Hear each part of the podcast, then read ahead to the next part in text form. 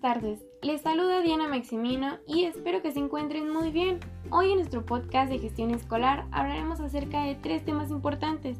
Para esta ocasión invitamos a cuatro panelistas, quienes nos hablarán acerca de estos temas. Ellos son docentes en formación de la licenciatura en educación física. Actualmente se encuentran cursando el sexto semestre de su carrera y nos vienen a compartir su criterio, pensamiento y experiencias referente a los temas de organización escolar sus fundamentos de importancia para la dirección en educación, así como también los retos de la formación permanente de maestros y los retos comunes de los docentes. A continuación les presento a Brenda Martínez, Ceci González, Ana Espinosa y Demiana Avendaño. Hola, ¿cómo están chicos? Hola Diana, pues yo me encuentro bien y es un gusto el poderte estar acompañando esta noche aquí. Hola Diana, muchas gracias por abrirnos este espacio Esperamos que todo el mundo se encuentre muy bien. Chicos, les comento, para darle organización y seguimiento a nuestra plática, vamos a dividirla en tres bloques, ¿ok? Empezando con Demian Avendaño y Brenda Martínez, con el tema de organización escolar, sus fundamentos importancia para la dirección en la educación. Y enseguida pasaremos con Ana Espinosa, que nos hablará acerca de los retos de la formación permanente de maestros para después continuar nuevamente con Demian, con los retos comunes de los docentes y terminar con Ceci González al plasmarnos cierta situación en una institución educativa. Bueno, sin más preámbulos, me gustaría comenzar con el primer tema, organización escolar, sus fundamentos e importancia para la dirección en la educación, que como sabemos es parte fundamental para el logro de los objetivos en las instituciones educativas y para saber más a qué nos estamos refiriendo en esta primera intervención, me gustaría preguntarte, Demian, para ti, ¿qué es la organización? Hola de nuevo, Diana. Primero que nada, buenas noches a todo tu auditorio. Gracias por abrirnos este espacio y yendo más a, a lo de tu pregunta acerca de la organización escolar, podemos decir que esto se refiere a un espacio que ya está estructurado y está organizado con objetivos y fines predeterminados que van a responder a las exigencias de la sociedad que, que demanda o que, la, o que la gente requiere o solicita. Esta también debe ser entendida eh, como el funcionamiento óptimo de una institución para el logro de sus objetivos, donde en ella quedan implicados todos los recursos que existen eh, y estos deben ser utilizados racionalmente. Gracias, Demian. ¿Nos podrías hablar acerca de los tipos? Por supuesto, existen dos tipos de organización, la tradicional y la innovadora. Primero voy a hablar de la tradicional. De esta podemos decir que tiene una estructura rígida, también cuenta con una atmósfera que se centra únicamente en las tareas, con una dirección que se va a enfocar en el control del personal. En cuestión de la toma de decisiones existe un sistema piramidal, es decir, que las decisiones se toman de arriba a abajo y finalmente en cuestión de la comunicación, solo existe una sola dirección y, no hay más. Por otro lado, en la innovadora vemos una estructura muchísimo más flexible, con el objetivo de, que se centra en las personas o en el personal. Eh, en su parte de la dirección, esta es muchísimo más estimulante. Para la toma de decisiones va a haber más participación y, hasta democracia por parte del personal eh, adjunto. Y finalmente en el flujo de la comunicación se encuentra más abierto a la participación como previamente lo habíamos mencionado. Ok, gracias. Pero ¿qué factores provocan un cambio en la institución que estén a cargo de la organización?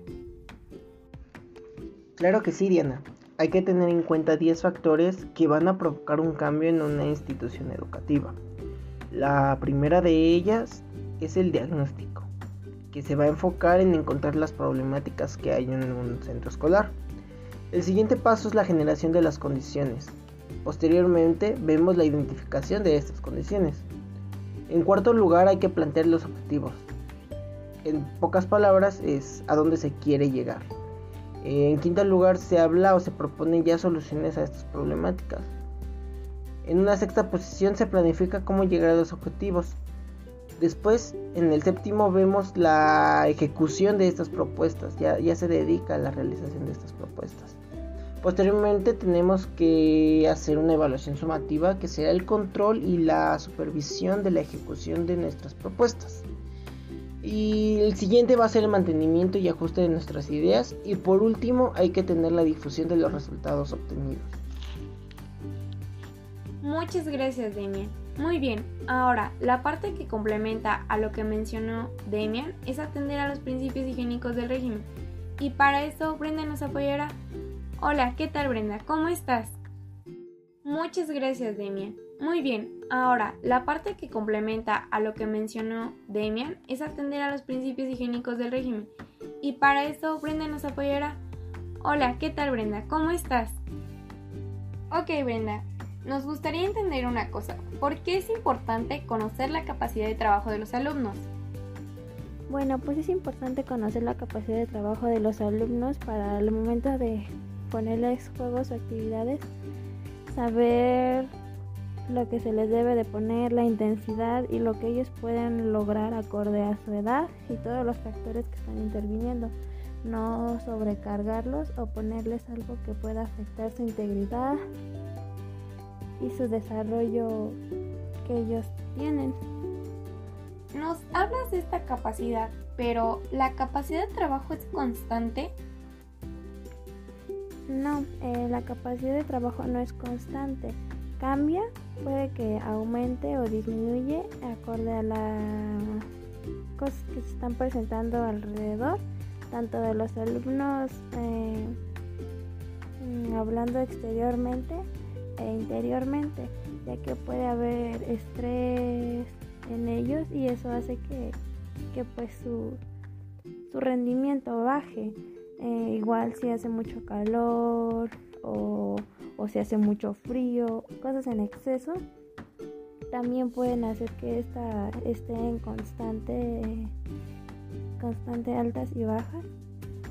Y pues por eso es importante mm, analizar bien todos los factores tanto ambientales y en cómo se encuentra, en qué estado se encuentran los alumnos para entender por qué en ese momento está dando esos resultados en cuanto a su desempeño.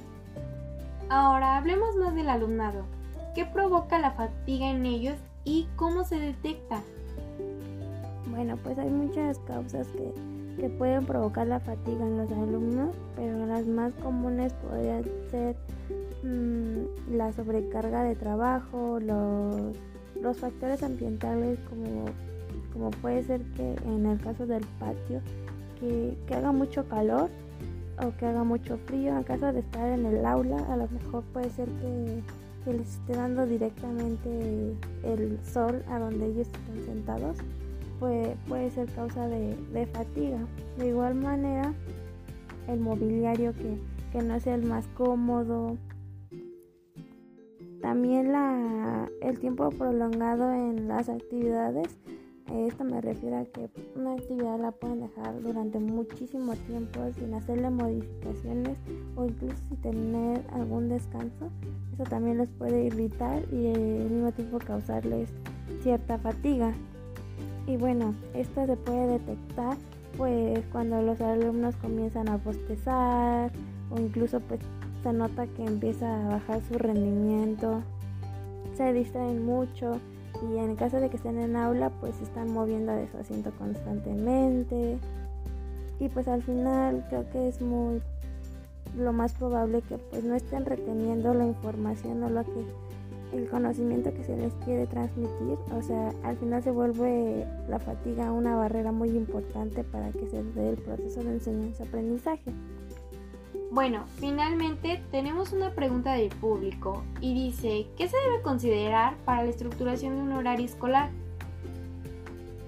Bueno, pues principalmente la estructuración de un horario escolar debe considerar lo que he mencionado anteriormente, que es mm, la capacidad de trabajo que tienen los alumnos, eh, el nivel de fatiga que en esos momentos se está presentando y incluso alternar como que las horas, me refiero a que no, no tengan muchas horas de una misma materia, o sea, se vaya para que no, no haga esta parte de, de que se aburran de lo mismo, sino que tenga una variedad para que al final el alumno pueda estar centrado en, en lo que quiere realizar y en lo que nosotros queremos que él realice y que más importante que, que aprenda y que ayude a, a lo que él necesita. Muchas gracias por tus aportaciones, Brenda. Sin duda nos deja más claro el panorama de las consideraciones que se deben tomar en cuenta. Muy bien, querido público, hemos concluido el primer bloque. A continuación seguiremos con el segundo, que nos conduce a estar al tanto del fenómeno educativo, de la importancia de no quedarse aturdido con el trabajo cotidiano. Para esto, Ana nos acompañará con el tema Retos de la formación permanente de maestros. Hola, muy buenas tardes. Un gusto estar contigo, Dianita. Ana, ¿podrías decirnos cuáles son los principales métodos a llevar a cabo para lograr un avance de investigación? Esta pregunta la voy a responder de manera más, bueno, sencilla y más que nada directa. El papel del líder en un grupo cooperativo fortalece el desarrollo a la participación de los colectivos escolares y es importante establecer y llevar a cabo liderazgos adecuados para cada institución. Si bien en una investigación estos rasgos de líder permiten interacciones positivas con el grupo de tal forma que estas características se encuentran en algunas personas que ejercen liderazgo en alguna escuela o institución. Gracias, Ana. Ahora, sabemos que una de las formas de abordar estos retos es a través del liderazgo y trabajo cooperativo. Ana, ¿nos podrías mencionar cuál es la principal tarea del líder? Ok, aquí voy a abordar dos tipos de liderazgo, lo que es el liderazgo formal y el liderazgo informal. Eh, bueno, conceptualizaré un poquito qué significa cada uno. El liderazgo formal se basa en una persona que, que ha sido elegida por medio de un procedimiento donde queda de manifiesto que tiene la autoridad para ejercer funciones de líder sobre un grupo de personas. Y el liderazgo informal se podría definir como aquellos que ejercen una influencia sobre otras y que en la mayoría de los casos no son reconocidos como tal. Eh, ok, para diferenciar un poquito y ayudarnos a entender más qué, es uno del otro, eh, el liderazgo formal es donde una persona es oficialmente designada como líder de un grupo y el líder informal es una persona que no es oficialmente designada como jefe, eh, sin embargo le dan a, otros miembros eh, motivación, inspiración, que hace que todos trabajen o vayan caminando a la par. Ok, con esto podemos darnos cuenta de lo importante y fundamental que es esta función y cómo influye en los demás integrantes del cuerpo educativo. Gracias. Siguiendo con esta parte, ¿Cuántos tipos de liderazgo existen y cuál es la diferencia entre estos? Uno de los liderazgos más favorables para el desarrollo profesional colectivo es el educativo y el persuasivo, que este mm, siempre se debe estar invitando a sumar esfuerzos, a crecer, a desarrollar. Eh, en este se, promueve este se promueve al interior de la escuela y la participación en diversas actividades de formación permanente, tales como los círculos de actualización, eh, como lo son este, diplomados, maestrías, doctorados, entre otros. Eh, otro de los liderazgos que se recomienda eh, es el denominado liderazgo compartido. Este más que nada porque facilita el desarrollo de las tareas educativas centrando tanto a los líderes académicos como al colectivo escolar en la actividad sustantiva que los ocupa emergiendo líderes múltiples necesarios para aprovechar las fortalezas del colectivo escolar. Y bueno, en conclusión de todo esto, el colectivo escolar finalmente es el centro del proceso de la formación permanente, por lo que hay que favorecer que emerjan las propuestas académicas y las líneas de actualización de este espacio, así como pues elaborar colaborativamente las estrategias de trabajo, y su seguimiento, además de, bueno, pues establecer y cumplir los compromisos acordados. Ana, ha sido de gran apoyo tu intervención, así como las anteriores. No me queda más que agradecerte por tan valiosa participación. Con esto finalizamos este segundo bloque para entrar en esta última parte del diálogo llamada Retos comunes de los docentes. Posteriormente hemos abarcado las características de la organización, algunos planteamientos acerca de la dirección y cómo se lleva a cabo por parte del personal responsable, pero también debe ser interesante analizar qué sucede con los profesores, qué problemas externan o presentan para que en muchas ocasiones no tengan esta capacidad para organizarse entre ellos y ver por un fin común como es su centro escolar. Para esta parte, como se los antelaba, Demian Avendaño nos vuelve a apoyar Hola de nuevo, Demian. Tenemos curiosidad. ¿Qué dicen los maestros? ¿Qué retos presentan? Hola de nuevo, Diana. Claro que sí.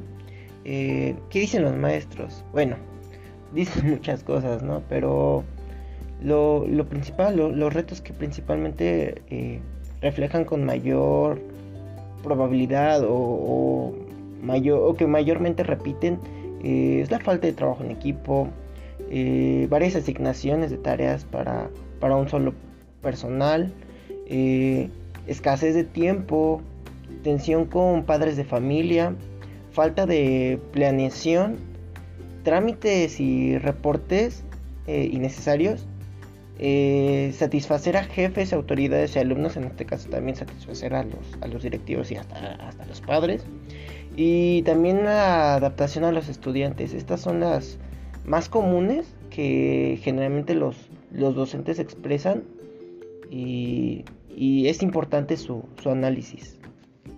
Muy bien, apunté cada uno de ellos. Me gustaría que pudieras especificarnos cada punto para que quede más claro y podamos también entender a la planta docente.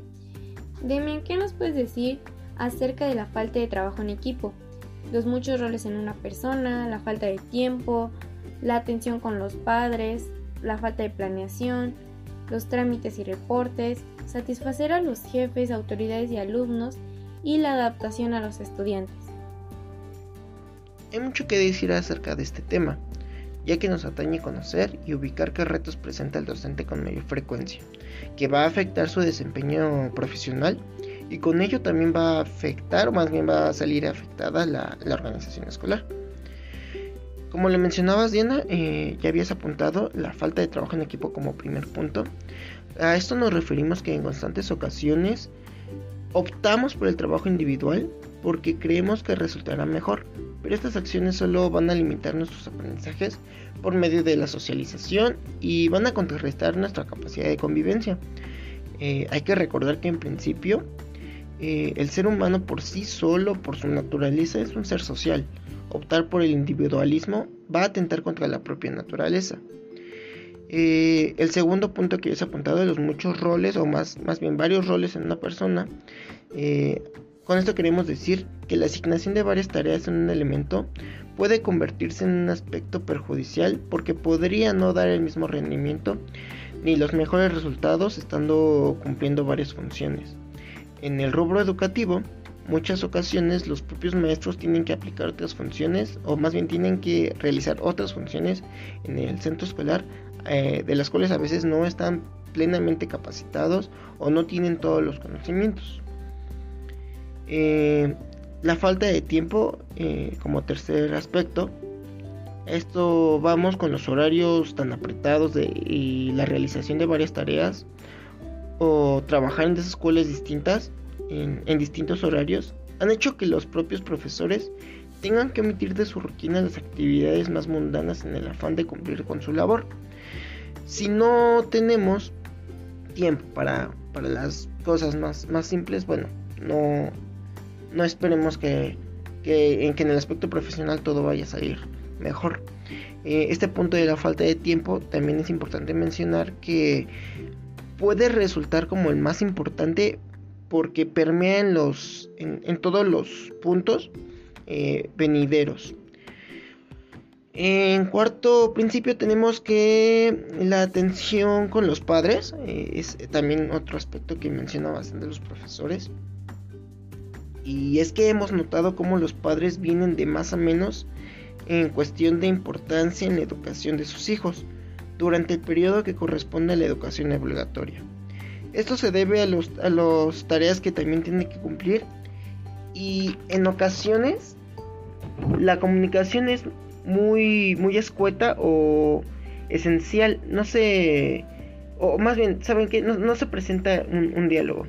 Este es uno de los aspectos que los maestros eh, catalogan con más complejidad y, y que se aspecta, o más bien que se refiere como más variada, porque puede haber eh, padres que se presten al diálogo, pero hay unos que, que, muestran una barrera y con ello una atención bastante, bastante dura para la comunicación de problemáticas con sus hijos, de algún aspecto a mejorar, de alguna tarea que tengan que realizar. Eh, la falta de planeación como quinto punto, esto está unado al tercer punto, digo, ya, ya todos, ya, ya les había mencionado que el tercer punto es, es importante, la falta de tiempo, pero en este en la falta de planeación se reconoce que el docente eh, falla en la planeación, en la reflexión y en la adaptación de sus clases o de su clase, lo que refleja en una enseñanza monótona y poco considerada con los alumnos. Si no tenemos esa, esa capacidad de entender a nuestros alumnos, de ver, de, de, adaptar y de ir modificando las clases según nuestros alumnos, pues poco significativa va a ser, va a ser el aprendizaje. Eh, trámites y reportes como sexto principio. es otra de las tareas docentes que no se menciona tanto, pero es constante, es el constante llenado y registro de trámites y documentos que van a reflejar la situación de la labor o de una situación de, los alumnos. Una vez más, eh, esto significa ocupar un espacio en su día para el llenado de los, de los requerimientos y con ello pues mayor espacio si no tenemos tiempo para para realizar eh, la reflexión de una clase como queremos dar eh, el análisis de esta, ¿no? 7. Eh, satisfacer a jefes y autoridades y alumnos. El estrés que puede dejar la presión de ser evaluado por distintos agentes puede ser clave para que un docente tenga que dar lo mejor de sí en su labor, ya que hay que mantener su empleo. Esto evidentemente no es idóneo. Además hay que eh, agregar que la falta de motivación o retribución va a afectar directamente en la forma de impartir una clase. Regresamos justamente al punto de la monotonía y desinterés por la mejora propia. En la adaptación a los estudiantes, sabemos que cada alumno es distinto y tiene necesidades muy diferentes, pero las clases, los temas y hasta los planes son iguales para todos, lo que reta al docente a adaptar en tiempo récord y sin gran apoyo eh, una clase, prácticamente se vuelve un prueba y error. Eh, esto es importante considerarlo, tenerlo muy en cuenta y no caer en este, en este bache porque estamos trabajando con material humano, o sea, es, es el principio de todo, no, no se trata de, de ver si sale o no sale con, con estos alumnos. Justamente en, en, ese punto cae la, la, la reflexión de las clases. Estos fueron los retos que presentan con mayor frecuencia los docentes y es importante su análisis, pero sobre todo empezar a darle respuesta porque reconocemos que no en todas las escuelas se pueden presentar o no en un mayor nivel, o sea, puede haber bastante variabilidad eh, entre ellos. Entonces, pues, según el contexto, según las necesidades de, de la escuela, de los padres, de los, de los maestros, también de, los directivos, pues hay que darles una, prioridad de, de resolución. Gracias. Te agradezco tus puntuales comentarios. Es muy importante considerar estos retos para entender las cosas que hay que mejorar desde su raíz. Gracias, Demi. Y bueno, para tener una idea más clara de lo que se ha expuesto, Ceci nos contextualizará algunos de los retos que se viven y presentan en una de las instituciones del estado de Chihuahua, Ceci, ¿cuáles son los retos a los que se enfrentan los docentes en esta escuela?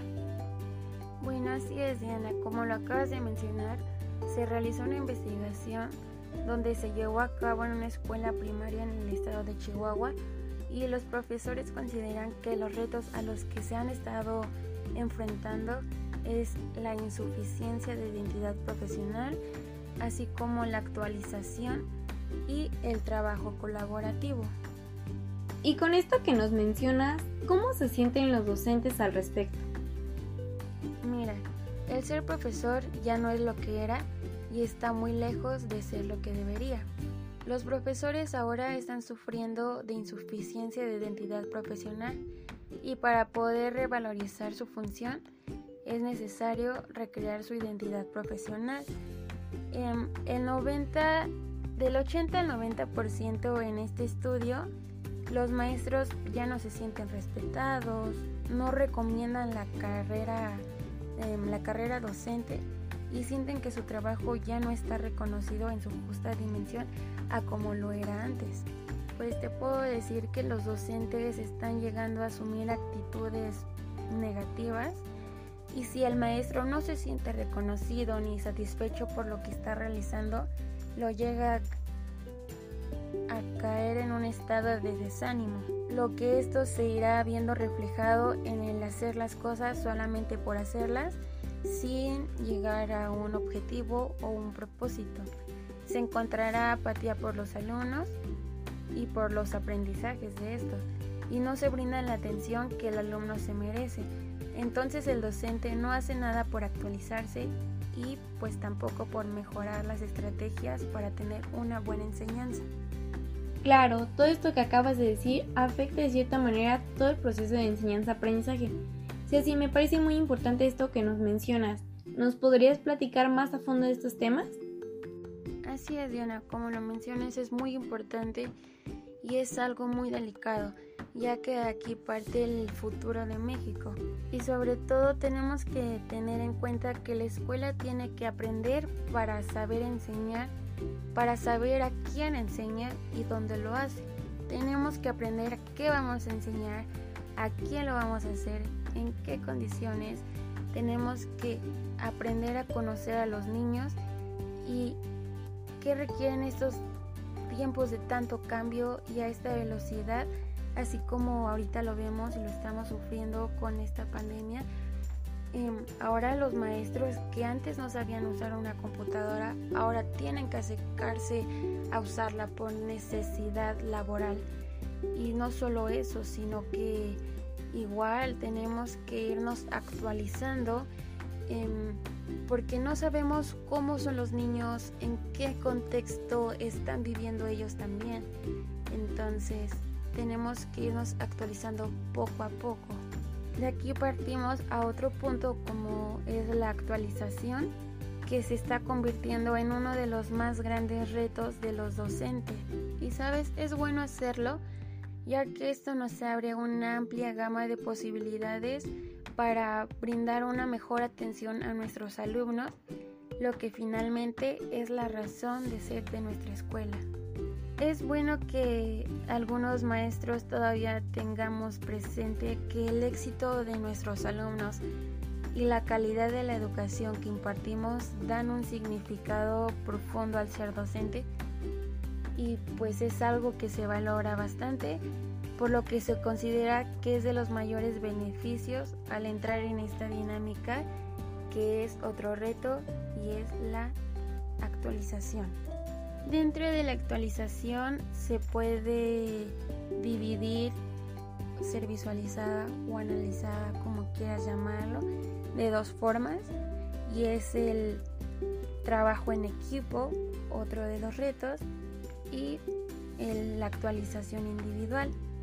Dentro de la actualización individual es cuando el propio docente es quien busca las respuestas a las dificultades en las que está presentando en su labor docente de manera solitaria.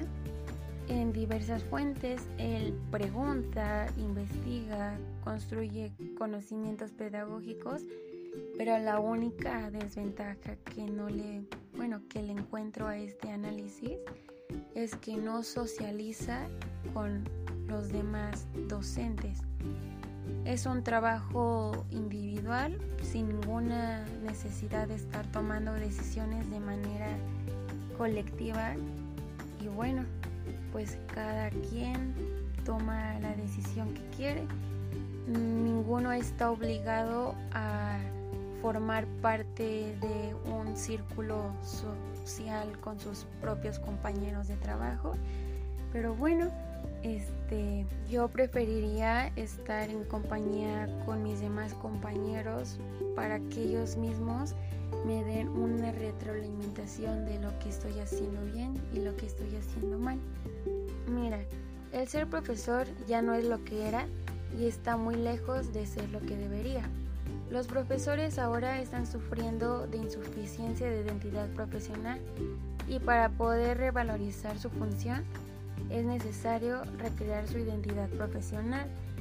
Em, el 90, del 80 al 90% en este estudio, los maestros ya no se sienten respetados, no recomiendan la carrera, em, la carrera docente y sienten que su trabajo ya no está reconocido en su justa dimensión a como lo era antes. Pues te puedo decir que los docentes están llegando a asumir actitudes negativas y si el maestro no se siente reconocido ni satisfecho por lo que está realizando, lo llega a caer en un estado de desánimo, lo que esto se irá viendo reflejado en el hacer las cosas solamente por hacerlas sin llegar a un objetivo o un propósito. Se encontrará apatía por los alumnos y por los aprendizajes de estos y no se brinda la atención que el alumno se merece. Entonces el docente no hace nada por actualizarse y pues tampoco por mejorar las estrategias para tener una buena enseñanza. Mis clases.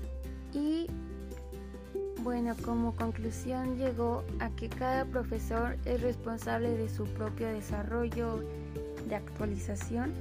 Existen también algunas actitudes que pueden y pretenden favorecer en el trabajo en equipo, como lo es la responsabilidad, la colaboración, el respeto de los puntos de vista al interior del colectivo escolar y la actividad reflexiva del profesorado, la apertura a otros puntos de vista y la responsabilidad intelectual. Bueno, Diana, yo aquí termino con mi intervención. Ceci, muchas gracias. Ha sido muy valioso, pero sobre todo interesante, conocer los retos que se enfrentan estos docentes. Gracias por contextualizarnos y mostrarnos una de las tantas realidades que viven los docentes hoy en día. Hemos llegado al final de este podcast de gestión escolar. Hemos tenido a grandes panelistas que nos han hablado de temas muy interesantes y que han sido muy certeros con sus comentarios. Les agradecemos de nuevo a cada uno de ellos y les hacemos la cordial invitación para otro próximo programa para que nos hablen de otra temática.